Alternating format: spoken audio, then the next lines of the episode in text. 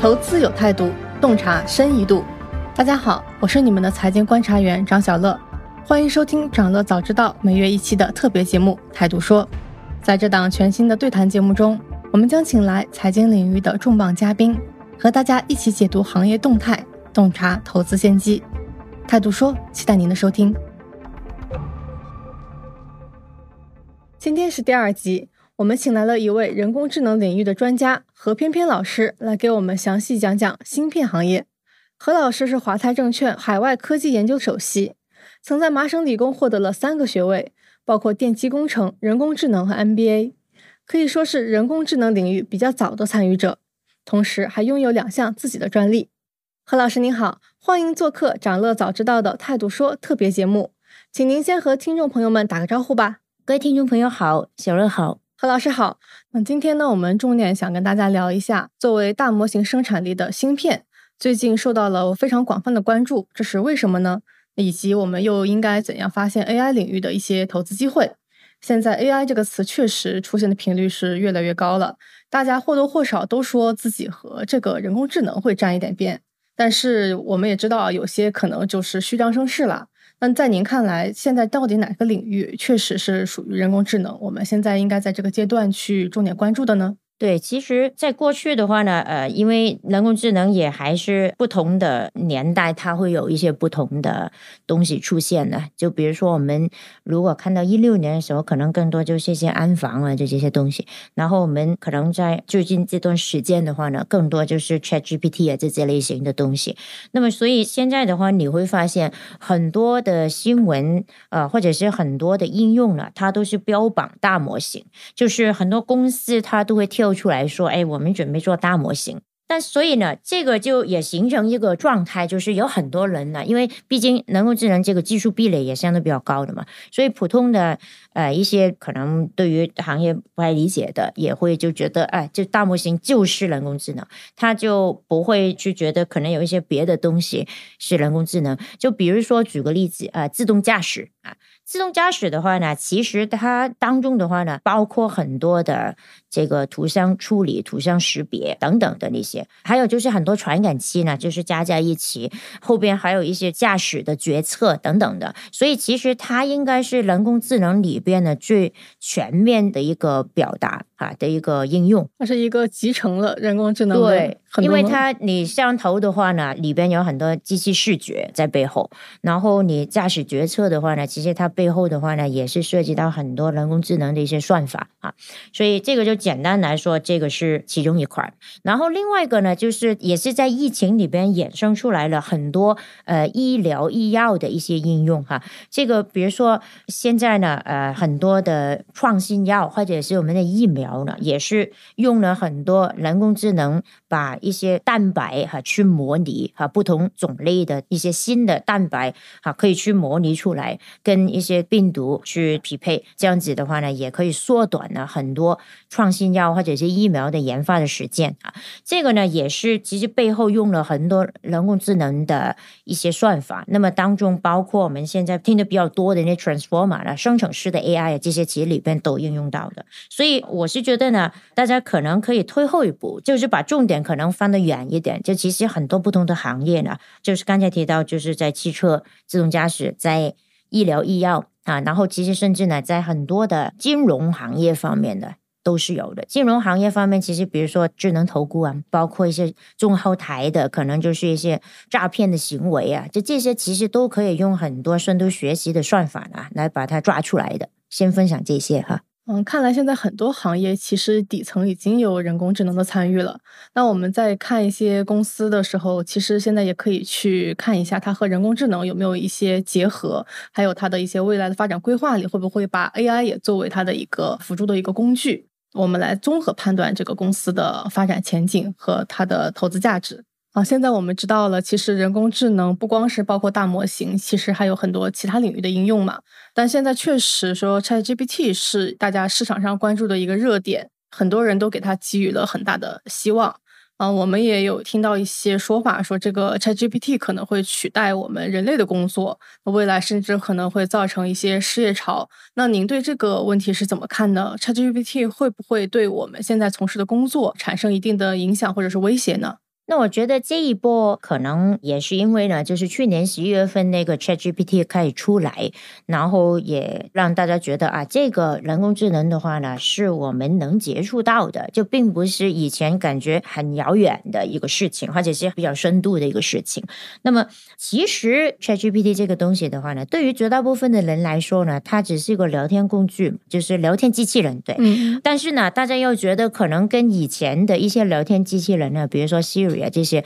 从功能上面或者是体验上面又好很多，所以就迅速的火起来。是我也是 ChatGPT 的 玩家，对，所以这个就可能绝大部分人是觉得，然后并且呢，其实你问他一些问题的话，你会发现他给你从一个上下文语义理解，或者是他的一个逻辑。一个顺序等等的，你可能也觉得也做的不错，哈，体验也不错。但是其实呢，如果你深入的看他给你的答案的话呢，你可能会发现哦，如果你叫他去给你写一首诗哈，或者是写一封信，比如说邀请函的这这些，这个理论上是绝对没问题的哈，因为它的模型是一个 LLM，就是大的语言的模型嘛。然后从它的一个训练的。方法上面来说的话呢，其实呃这些都是能做的，而且能做的非常好的。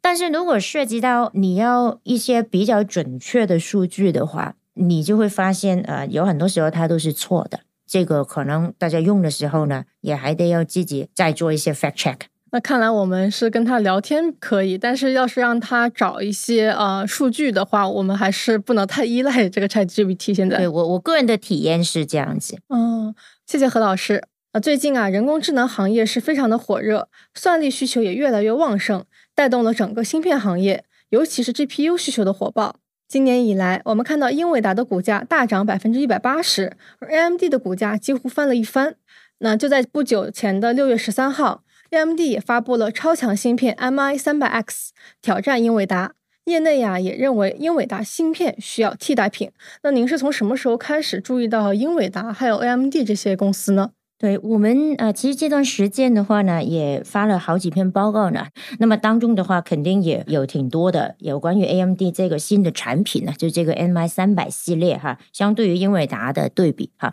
那么目前呃，我们可以这么去理解，其实市场里边呢，相对还是认为呢，这个 AMD 就是新的这个产品呢，是能够跟啊英伟达呢有一定的一个竞争哈。就人工智能的话呢，其实最终的一个他们希望能够达到的。的一个情况呢，就是模仿人类大脑的一个操作啊。那么因此呢，芯片的话呢，也是应该呢模仿人类大脑的一个结构。那么，其实早在二零一一年的时候呢，AMD 已经提出一个 APU 的架构，其实也正是这个 CPU 加 GPU 的啊一个架构。那么当时呢，他提出来的原因呢，是因为他们觉得 CPU 和 GPU 分别从功能上面呢，会更加类似于人类的左脑和右脑哈。那么，比如说左脑呢，它主要的功能是串行计算，然后也包括一些分析、理解的能力。所以整体来来说呢，从功能上面跟 CPU 是比较类似的。那么右脑的话呢，主要是做那个并行计算和那个图像处理啊等等的一些功能。那么因此呢，跟 GPU 是比较类似的哈。所以其实可以看到了，AMD 在当时呢，就是发表了这个架构的话，套用到现在的人工智能的一个情况来说呢，还算是挺匹配的。哦，所以 CPU 加 GPU 的这个概念，其实在我们通俗点理解来说，就是呃左脑加右脑，就是相当于把之前的计算的一个侧重点更加丰富了，就更加接近人脑的一个真实的架构，嗯，是可以这么理解吗？对，可以这么去理解。然后我们现在呃人工智能里边也分开训练和推理两个部分嘛。那么其实这个在推理里边呢，可能也是会比较合适的，因为就以往的话呢，推理的一些。呃，应用呢，它会相对比较简单的，因此呢，CPU 会比较主导。但以后的话呢，我们进去多模态的环境里边的话呢，很有可能是不同的模态，就比如说语言、文字、语音、图片、视频等等的，它对应的就是推理的芯片呢，可能也会不一样。所以这些 CPU 加 GPU 的架构的话呢，我们认为也是比较合适的。嗯，刚才您提到的那个训练和推理，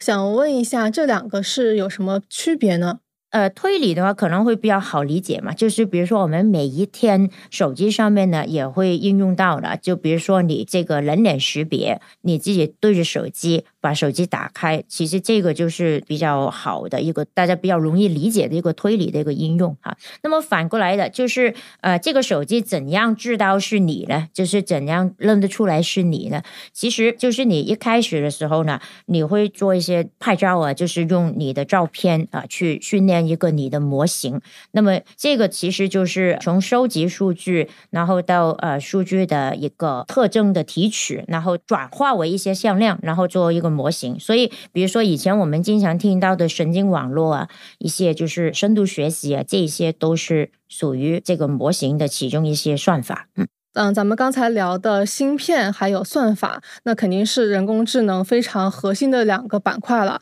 现在 AI 芯片好像也受到了非常大的关注。特斯拉的自动驾驶技术其实也是建立在英伟达 GPU 这个技术的基础上。谷歌和微软好像也在大量的去购入英伟达的一些产品。听说一块人工智能显卡 H100 在 eBay 上的售价现在都已经超过四万美元了，就这么高的定价，还是处于一个一货难求的状态。嗯，刚才听了您的介绍，我们知道了芯片其实是实现算法的一个重要的工具。那在当下这个时间，它为什么会这么频繁的出现在大众的视野里，从幕后走到了台前呢？呃，因为英伟达也是一个两千年才成立的一个公司嘛，然后它一开始的时候，它的芯片呢也并不是用来做人工智能的，其实一开始就大家更为熟悉的游戏显卡。呃，到二零一二年的时候呢，其实谷歌当时呢就参加了一个 ImageNet 的一个比赛，然后当中的话呢，他就做了一些就是图像识别，然后大家就发现，哎，原来他用了很多英伟达芯片在做，所以这个呢就是正是看到在一个比较商业的一个情况里边呢，就用了很多英伟达芯片用来做呃人工智能的一些应用哈。然后呃，到了大概呃一五一六年左右了，因为呃云计算的崛起，云计算里边有很多芯片的嘛，然后再加上就是英伟达的芯片呢，也是这个算力方面就是有一个非常大的帮助哈，所以我们也认为呢是近代的人工智能的崛起的一个非常重要的一年。那么之后的话呢，二零二零年。刚才就是我也提到呢，比如说有很多呃疫情衍生出来的人工智能的一个无接触的一个应用呢，然后当中也包括 GPT 呢，然后也包括这些医疗医药这些研发，然后也包括一些金融行业的就是一些需求哈，所以那个时候呢，也是 AI 芯片有看到非常明显的一个增量，然后从一七年到现在呢，啊，我们可以看到很多，比如说 GPT 的迭代。我们也看到一个比较迅速的人工智能芯片的啊一个增量。那现在聚焦在这个芯片行业的话，目前是一个怎么样的竞争格局呢？对，刚才也提到一点呢，其实呃，英伟达 AMD 是当中的一个非常重要的一些竞争对手呢，哈。但是呃，其实我们也不能忽略的，就是包括他们的一些客户啊，就是云计算的厂商啊，特别是这些大型的云计算的厂商，其实呃也是开始呢在做自己的芯片的。那我们再呃细分一点呢，就刚才也提到，就是从呃训练端和推理端哈，训练端的话呢，因为它所需要的算力还是非常大的。啊，就是需求也非常强的。那么因此呢，这么多年呢，其实英伟达在里边也相对比较一枝独秀啊，就是因为它标榜的就是算力。但最近的话呢，我们也可以看到有一些竞争对手呢开始崛起。那么就一开始有提到 AMD 的一些新的产品呢，但是呢，其实我们也可以看到呢，有另外一类的竞争对手，就是云计算的厂商哈。他们去设计一些专用的，或者是我们叫定制的芯片哈，这类型更多是 ASIC 啊、ASIC 啊这些芯片。那么推理端的话呢，其实刚才我们也简单讲到了，因为现在的话呢，不同种类的模态，它可能需要推理的芯片也不一定是一样哈。以往的话呢，因为推理的应用相对比较简单的，因此 CPU 还是比较主导的。但以后的话呢，GPU 的应用有可能会增加，因为比如说你图像的处理、生成等等的那些啊，可能这个会更加合适啊。那么当中也会有呃刚才提到的一些 ASIC 专用芯片哈进来，所以在推理端的话，我们认为竞争格局会更加百花齐放。嗯，谢谢何老师。看来各家公司在芯片行业其实也是在奋起直追哦。现在对，可以这么说。那您从投资的角度来看，就是我们在做这些科技类公司或者人工智能相关领域的公司的估值的时候，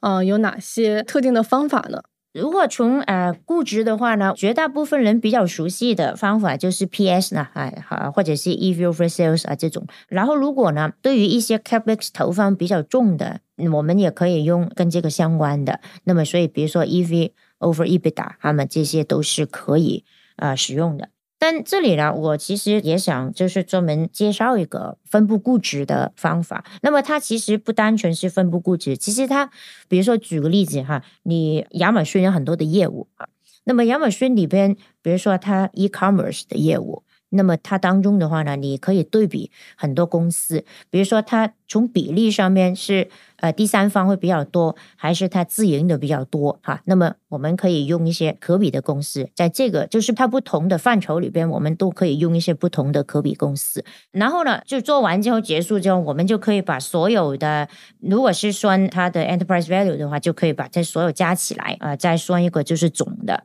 那么这样子就会非常准确。哦，明白了。也就是说，在给科技公司估值的时候，我们可以用 PS 之类这样的经典估值方法，也可以去用可比估值法。对于业务比较多的那些大型公司，哦，咱们也可以用分布啊、加总啊这样的估值方法。那感谢何老师今天给我们分享了如何从投资的视角去发现人工智能行业里的机会，包括芯片在行业中是怎样发挥作用的。最后还给我们科普了科技公司的各种估值方法。谢谢您的分享，也谢谢您今天做客我们的态度说。之后我们也会有其他领域的专家和大家交流其他行业的观点。感谢大家的聆听，我们下期再见。好，谢谢。